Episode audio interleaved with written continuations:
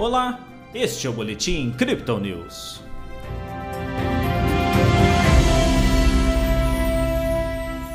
Com o risco fiscal no radar, a Bolsa de Valores brasileira apontou para a queda nesta quinta-feira. O Bitcoin foi na contramão do mercado acionário, sustentando sua tendência de alta. Ontem o Bovespa teve queda de 0,4%. Hoje o índice manteve a tendência com descida de 1,8%. O dólar avançou, ficando cotado a R$ 5,43. Pelo Brasil, a Câmara dos Deputados aprovou a PEC Kamikaze em primeiro turno. O documento dribla o teto de gastos e aumenta o risco fiscal. Nos indicadores, o índice de atividade econômica do Banco Central, considerado uma prévia do PIB, teve queda de 0,11%.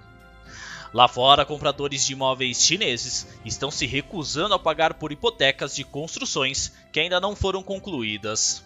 Nos Estados Unidos, a inflação ao produtor avançou 1,1% contra expectativa de 0,8%. Um representante do Federal Reserve disse que as autoridades devem aumentar os juros em pelo menos 75 pontos base, enquanto cresce a expectativa de um avanço de 100 pontos.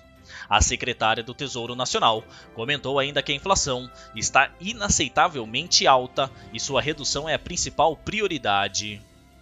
Na contramão do mercado tradicional e alinhado com o índice dólar, o DXY, o Bitcoin avançou novamente seu preço, mantendo a tendência de alta técnica com topos maiores e fundos menores. Após uma subida para 20.300 dólares na abertura do mercado asiático, os bears se posicionaram para venda e empurraram o ativo para uma mínima de 19.600 dólares. À tarde, porém, os compradores voltaram ao controle, colocando o ativo em rota de alta novamente.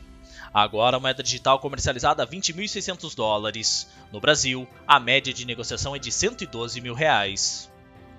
O desempenho do Bitcoin nesta quinta-feira apresentou uma movimentação bastante significativa, principalmente em relação ao mercado acionário e ao DXY. Segundo os analistas da Crypto Digital, a maioria das bolsas norte-americanas apresentaram queda na sessão de hoje, enquanto a moeda dos Estados Unidos se valorizava. Este movimento, pelo menos hoje, quebra momentaneamente a narrativa de que o Bitcoin apresenta correlação semelhante às ações de risco e das Big Techs e contrária ao do dólar. Ao olhar para os dados de negociação, a relação de compra e venda na Binance permanece relativamente estável, com pequena vantagem dos compradores, enquanto a Huobi aponta um cenário mais bearish. Entretanto, a OKEx compensou o sentimento otimista, aumentando suas apostas de alta de 1.09 para 1.32. Ao mesmo tempo, o custo de produção do Bitcoin recuou de 24 mil para 13 mil dólares, gerando uma certa folga para os mineradores.